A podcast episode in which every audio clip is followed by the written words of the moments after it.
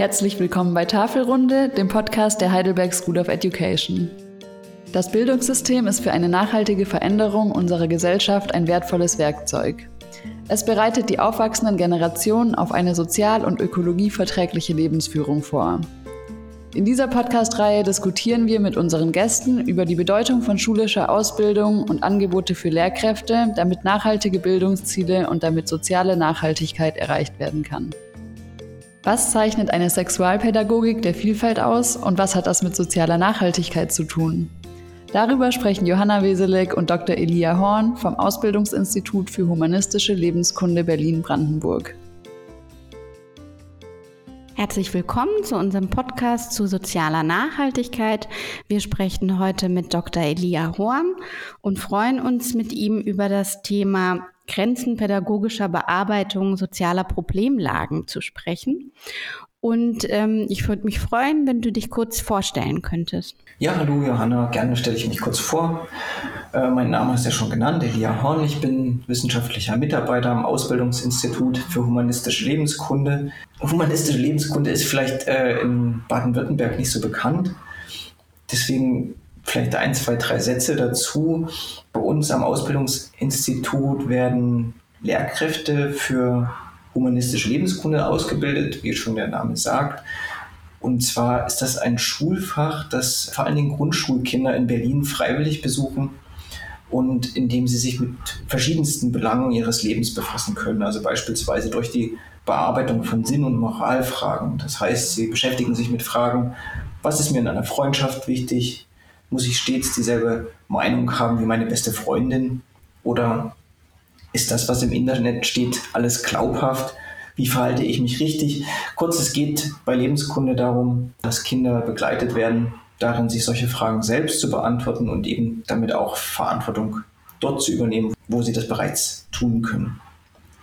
Und Verantwortung ist natürlich auch ein wichtiges Stichwort, wenn wir jetzt mhm. zur Nachhaltigkeit gehen und mein Thema für die Bearbeitung pädagogischer, für die pädagogische Bearbeitung sozialer Problemlagen und deren Grenzen will ich mich heute konzentrieren auf eine Sexualpädagogik der Vielfalt und da eben schauen, was hat das mit Nachhaltigkeit zu tun. Super, vielen Dank. Dann sind wir ganz gespannt, was du uns ähm, erstmal erzählst zu der Sexualpädagogik der, der Vielfalt und über was wir heute sprechen. Genau, also ich habe da ein bisschen was vorbereitet. und zwar im, im Prinzip gehe ich aus von zwei Thesen. Da muss ich kurz ausholen. Und zwar habe ich erst natürlich nachgeschaut, also was, was heißt eigentlich nachhaltige Entwicklung und relativ vereinfacht zusammengefasst heißt das ja, dass man genauso viele Ressourcen nur verbrauchen darf, als benötigt werden, um ein System auch für die Zukunft lebendig und funktionsfähig zu halten. Also das heißt, ein System äh, muss so, ich sage jetzt mal, belebt, gelebt werden, dass es sich selbst regenerieren kann und dass dieser Begriff im Wesentlichen eben aus dem ökonomischen und ökologischen Bereich kommt. Im Bereich Soziales habe ich da einige Fragezeichen und ich denke, das ist auch ein, ein grundsätzliches Problem, vor dem wir da stehen. Das ist eben die eine Bedeutung. Die andere Bedeutung auf einer eher banalen Ebene heißt ja nachhaltig letztlich nur, dass ähm, sich etwas auf längere Zeit auswirkt, stark auswirkt also beispielsweise, wenn etwas einen nachhaltigen Einfluss ausübt. Und unter dieser Prämisse, also unter dieser Prämisse dieser zwei Bedeutungen von Nachhaltigkeit, also einmal als Konzept und einmal als ein ähm, schlichter Begriff, will ich sozusagen zwei Dinge äh, mir anschauen, nämlich einmal, dass äh, Sexualpädagogik der Vielfalt wohl äh, Teil einer Bildung für nachhaltige Entwicklung sein kann ähm, und zwar eben im Bereich des Sozialen. Also sie entspricht eben in einem Konzept der Nachhaltigkeit, als dass sie eben ein Potenzial hat und darauf abzielt, gesellschaftliche Teilhabe zu ermöglichen und vielleicht jetzt auch mal ganz allgemein gesprochen zu einem gesellschaftlichen Frieden beizutragen. Mich würde hier interessieren, was du meintest, wie sie zur Teilhabe oder Frieden beitragen kann. Also eine Sexualpädagogik der Vielfalt will erstmal grundsätzlich das verschiedenste Lebensweisen anerkannt und respektiert werden. Natürlich jetzt erstmal im Bereich von Geschlecht und Sexualität, aber natürlich auch darüber hinaus. Und was wir sehen, ist, dass es aktuell und auch historisch immer wieder zu gewaltförmigen Auseinandersetzungen darüber kam, welche Lebensweise jetzt richtig ist. Und hier kann eben eine Sexualpädagogik der Vielfalt einen Beitrag dazu leisten, mhm. gesellschaftlichen Zusammenhalt und Frieden auch herzustellen. Super. Genau, und dann will ich noch auf meine zweite These eingehen, und zwar hier Nachhaltigkeit eben in diesem eher simplen Sinnzusammenhang anschauen, nämlich dass der Sexualpädagogik der Vielfalt eine Nachhaltigkeit unterstellt wird, also im Sinne eben einer andauernden Wirkung, und zwar von einer Seite, die der Sexualpädagogik der Vielfalt eher gegenüber eher negativ eingestellt ist. Und hier wäre eben die Frage, also wo liegen eigentlich die Grenzen einer pädagogischen Bearbeitung dieses Problems, was ich ja gerade skizziert habe, also dass es eben einen Dissens gibt über die Frage, was ist eine richtige Lebensweise, die mitunter zu gewaltförmigen ähm, Prozessen führt. Genau, also wie, wie nachhaltig kann das sein und welche Nachhaltigkeit wird ihr äh, dann auch von einer Seite unterstellt, die ihr eigentlich nicht wohlgesonnen ist? Wie genau meinst du das mit diesen, mit diesen Grenzen? Ja, diese Grenzen, vor denen wir da stehen, also vielleicht ein Beispiel an der Stelle. Wir haben seit der Zeit des Nationalsozialismus, beziehungsweise seit dem, seit dem Ende des Nationalsozialismus, äh, eben jetzt, und ich beziehe mich hier auf den Bereich der BRD, gab es zahllose Programme, die sich ähm, eingesetzt haben für eine Überwindung von Antisemitismus und Rassismus und die eben dazu beitragen wollten, dass diese Diskriminierungsformen zurückgehen beziehungsweise vielleicht auch verschwinden. Und einerseits sind natürlich da Fortschritte zu sehen, andererseits wir haben nach wie vor ein Riesenproblem mit Antisemitismus und Rassismus, weil das eben mhm. gesellschaftlich strukturell verankerte Aspekte sind, die in unserer Gesellschaft vorhanden sind. Und da kann Pädagogik allein eben nichts oder, oder zumindest nicht, nicht alles erreichen. Sie kann schon Einfluss nehmen, aber nicht, äh, nicht umfassenden Einfluss nehmen. Mhm. Also im Prinzip ist die Frage, äh, welche Möglichkeiten hat eigentlich eine Pädagogik, den Raum ihres eigenen Denkens oder ihrer eigenen Denkmöglichkeiten zu überwinden. Ne? Also ähm, Pädagogik in diesem gesellschaftlichen Raum mit eben den Grenzen und Möglichkeiten dessen, was denk- und sagbar ist. Genau, also auch so als, ähm, als Spiegel von den gesellschaftlichen Verhältnissen, die sowieso existieren gerade? Bildung für nachhaltige Entwicklung stellt ja prinzipiell die Forderung auf, dass Wandlungsprozesse in Gang kommen müssen, weil eben äh, die Gesellschaft so, wie sie momentan strukturiert ist und aufgestellt ist, eben nicht nachhaltig ist. Und das heißt auch die Sexualpädagogik der Vielfalt, wenn man sie eben begreift als einen Baustein von Bildung für nachhaltige Entwicklung, äh, fordert eben genau das.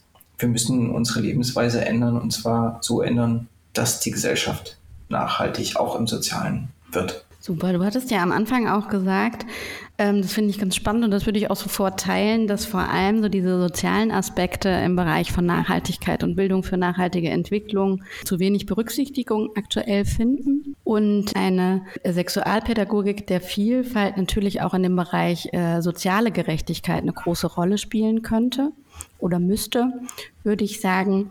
Und da würde mich jetzt interessieren, was genau die Ziele sind von so einer Sexualpädagogik der Vielfalt und was sie auszeichnet vielleicht auch.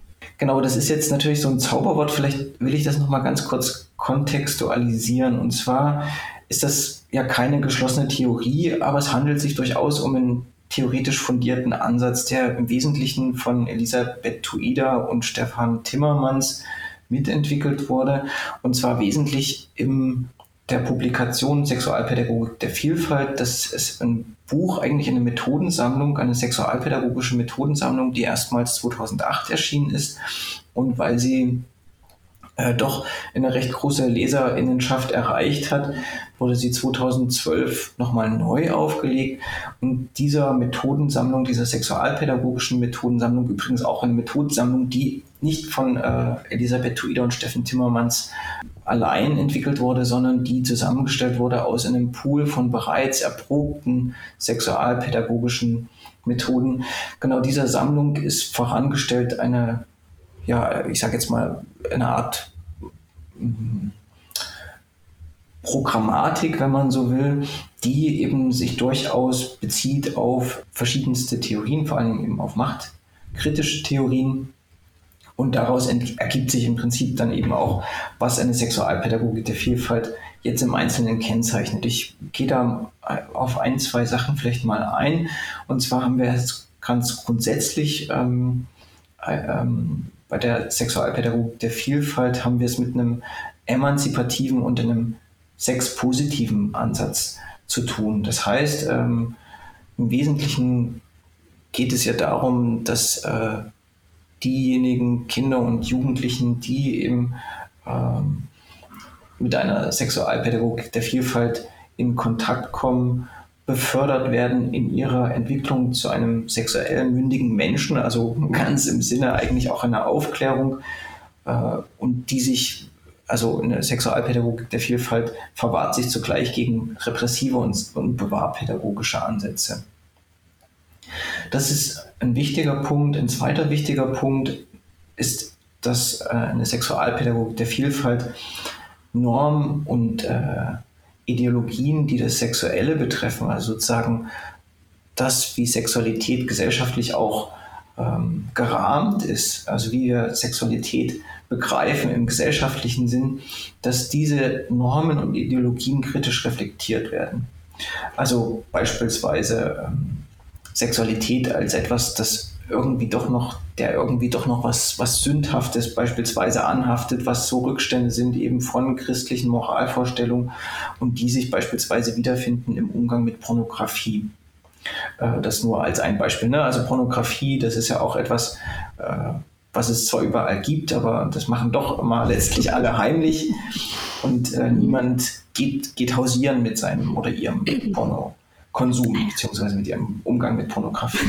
Also diese, diese Reflexion auf jeden Fall findet statt. Mhm. Diese Reflexion also, von, von Sexualität als etwas Gesellschaftlichen und eben auch die Reflexion des eigenen Verwobenseins darin. Also man setzt sich quasi mit den gängigen Vorstellungen zur Sexualität auseinander in diesem Zuge. Genau, und, und auch damit, was das mit mir selber macht, also wie ich mhm. selber in diesem Kontext stehe, also was das für einen Einfluss nimmt auf, äh, auf meine eigene Lust, auf meine, auf das, was ich als Lustbefriedigung empfinde, wie ich Beziehungen begreife, was zu sexueller Kommunikation dazu gehört, also wie ich im Prinzip da äh, als sexuelles Wesen sowohl ähm, individuelle Bedarfe habe, aber zugleich eben gesellschaftlich geprägt bin. Also dass man hier eine Reflexion, ein Nachdenken bei den Kindern und Jugendlichen dazu anregt. Also das gehört wesentlich auch mit zu einer Sexualpädagogik der Vielfalt. Ein dritter wichtiger Punkt wäre, dass Menschen jeden Alters als sexuelle Wesen begriffen werden. Das ist auch ganz wichtig. Und zwar mit einer jeweils altersmäßig unterschiedlichen Sexualität. Also es ist ja bekannt, Kinder haben auch eine Sexualität, die aber völlig anders funktioniert als eine Jugendlichen- oder Erwachsenensexualität.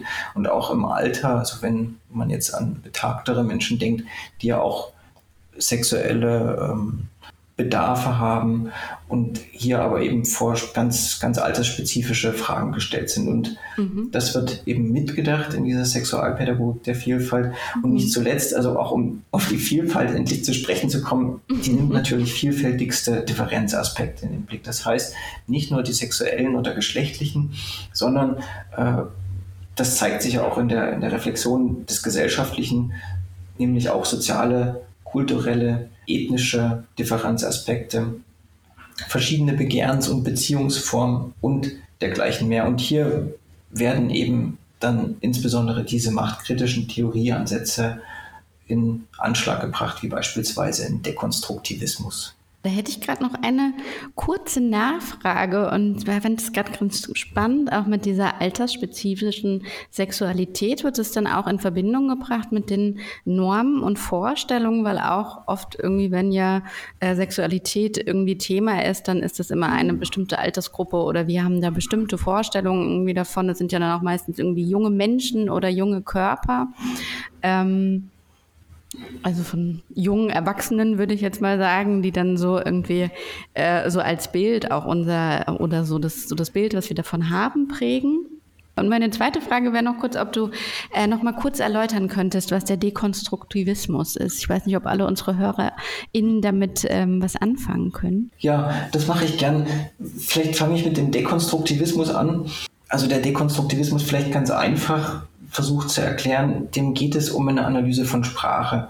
Sprache als ein Mittel, über das, äh, also das sozusagen Deutungshoheit über ja, Wirklichkeit im Prinzip herstellt. Und im, im Wesentlichen versucht man mit dekonstruktivistischen Ansätzen Sprache zu analysieren, also genauer gesagt auch Zeichen zu analysieren, deren Sinn und Bedeutung. Also es werden im Prinzip Begriffe in Frage gestellt, um Aspekte ihrer Bedeutung auf die Spur zu kommen, die auf eine Art machtvoll wirksam sind, aber die zugleich nicht explizit in diesen Begriffen sozusagen obendrauf liegen.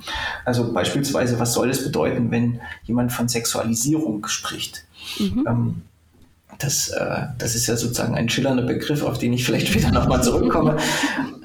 Aber also hier geht es darum, was, was steckt eigentlich dahinter, mhm. äh, welche, welche Sinnelemente enthält dieser Begriff alles. Und da versucht man natürlich eben auch diesen, diesen machtvollen Bedeutungen, die in diesen Begriffen mitschwingen, äh, auf die Spur zu kommen. Mhm. So viel vielleicht in aller Kürze zum Dekonstruktivismus, zur Frage des Alters. Also Alter ist definitiv auch eine Vielfaltsdimension, die von der Sexualpädagogik der Vielfalt in den Blick genommen wird.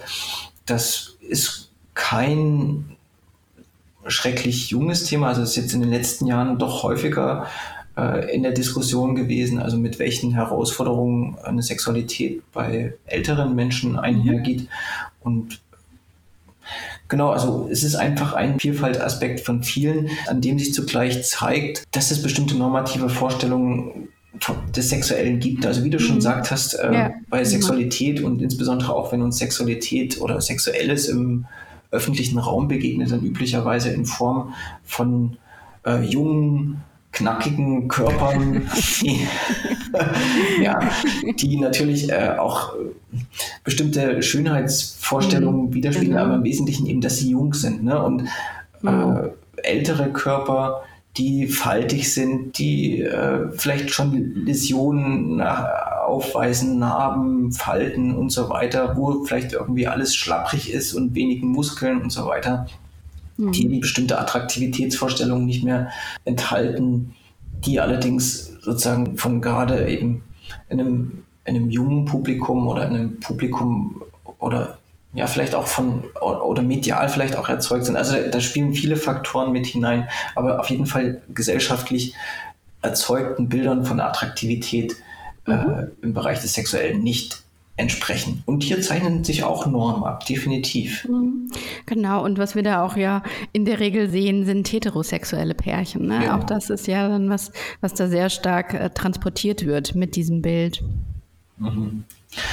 Vielleicht noch zwei Punkte zur Sexualpädagogik der Vielfalt, um da auch die Vollständigkeit halbwegs herzustellen. Also ganz klar, das, ich denke, das ist mittlerweile allen deutlich geworden, die zuhören, in der Sexualpädagogik der Vielfalt verfolgt einen Antidiskriminierungsansatz. Also hier geht es darum, Hierarchisierungen von Lebensweisen zu überwinden und dass eben Lebensweise jenseits von Cisgeschlechtlichkeit und auch von Heterosexualität anerkannt werden. Und als letzten Punkt möchte ich noch anmerken, der insbesondere auch wichtig ist, um später die Angriffe gut einzuordnen, die auf die Sexualpädagogik der Vielfalt vorgenommen werden. Diese Methodensammlung ist keine Rezeptesammlung. Also nichts davon ist ein Muss, sondern mhm. ganz wesentlich, und das wird auch von den AutorInnen des Buches ganz deutlich gemacht, ist, dass es, dass die Teilnahme an diesen, an Veranstaltungen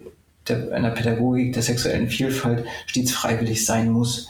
Und dass es immer eine Anpassung an die Gruppe bedarf. Also es darf kein Verständnis geben von dieser Methodensammlung ohne eine individuelle didaktische Einordnung einer didaktischen Vorüberlegung, weil sonst diese Methoden natürlich auch fehlschlagen. Also das ist eine, eine, ein Grundprinzip natürlich jeglicher professionellen Pädagogik, dass es keine Methodik geben kann ohne Didaktik. Mich würde jetzt noch interessieren, was du meinst, was an dieser gesellschaftskritischen sexuellen Mündigkeit und auch dem Auseinandersetzen mit den bestehenden sexuellen Pluralitäten äh, nachhaltig ist. Ja, also das äh, ist eine gute Frage. Was ist eigentlich nachhaltig daran? Ich glaube, es hat sich ja schon abgezeichnet in, meiner, in meinem ersten Erklärungsversuch. Wir leben in einer komplexen Welt ne? und es gibt ein Nebeneinander von vielen verschiedenen und sich teils eben auch widersprechenden Lebensweisen und Ansichten und das birgt natürlich Spannungspotenzial, die das kann kulminieren entweder eben im Ausschluss von denjenigen, die eben nicht den Mehrheitsvorstellungen entsprechen oder eben den Lebensweisen, die sozusagen von einer Mehrheit gelebt werden. Das wären im Prinzip die cis-geschlechtlichen und heterosexuellen Lebensweisen.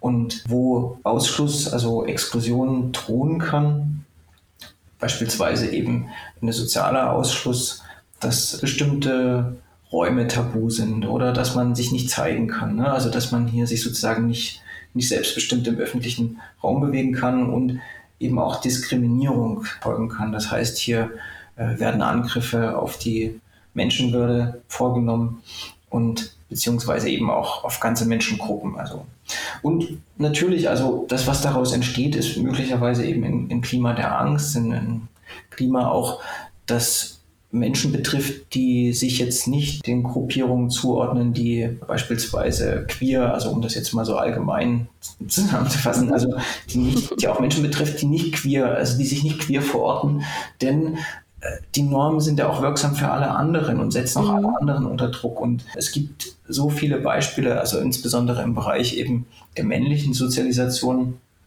wo Jungs unter Druck geraten, die beispielsweise eben bestimmten Männlichkeitsvorstellungen nicht entsprechen und ohne dass sie jemals schwul oder, oder transsexuell werden mhm. oder sind. Mhm. In jedem Fall kann eine Sexualpädagogik, um es jetzt vielleicht nochmal kurz zusammenzufassen, Mitbestimmung und Selbstbestimmungsmöglichkeiten garantieren, die sich eben im Bereich von Geschlecht und Sexualität einer Minderheit zugehörig fühlen was in der Sexualpädagogik der Vielfalt auch noch kann, ist, dass sie eine Bewusstheit herstellen kann für eine strukturell verankerte soziale Ungleichheit in diesem Bereich. Das ist nicht ganz unwichtig. Es bestehen nach wie vor auf einem gesetzlichen und rechtlichen Bereich und aber auch in vielen informellen gesellschaftlichen Bereichen soziale Ungleichheiten, die ganz konkret in Benachteiligung münden für Menschen, die sich sexuellen und geschlechtlichen Minderheiten zugehörig fühlen. Mhm. Ja, und also eine Sexualpädagogik der Vielfalt fordert im Prinzip Solidarität im Zusammenleben und eine gerechte Gesellschaft, die eben auch gestärkt wird durch eine Akzeptanz und, gegen, und den Respekt gegenüber vielfältigen geschlechtlichen und sexuellen Lebensweisen. Ja, hier sieht man auch wieder sehr schön die Verbindung zur Bildung für nachhaltige Entwicklung, die du am Anfang hergestellt hast, wo ja auch ganz zentral ist, dass die Möglichkeit besteht zur gesellschaftlichen Teilhabe und Partizipation, aber dass die halt auch möglich sein soll für sämtliche gesellschaftlichen Gruppen, dass sich alle in gleichem Maße ähm, beteiligen können und da ist es natürlich ganz wichtig, diese strukturell verankerten gesellschaftlichen Ungleichheiten ähm, ja, aufzubrechen, dem entgegenzuwirken und da auch pädagogisch gegen vorzugehen. Hören Sie jetzt den zweiten Teil unserer Podcast-Folge mit Dr. Elia Horn über die Wirkungskraft und Grenzen von Pädagogik im Hinblick auf soziale Strukturen. Vielen Dank fürs Zuhören. Sie hörten eine Folge von Tafelrunde, dem Podcast der Heidelberg School of Education, der gemeinsamen hochschulübergreifenden Einrichtung von Universität Heidelberg und Pädagogischer Hochschule Heidelberg. Wir danken allen, die an der Entstehung dieser Podcast-Folge mitgewirkt haben. Weitere Angebote für Lehramtsstudierende, Studieninteressierte, Lehrkräfte und Teachers Educators finden Sie auf hse-heidelberg.de. Die HSE wird im Rahmen der gemeinsamen Qualitätsoffensive Lehrerbildung von Bund und Ländern aus Mitteln des Bundesministeriums für Bildung und Forschung gefördert.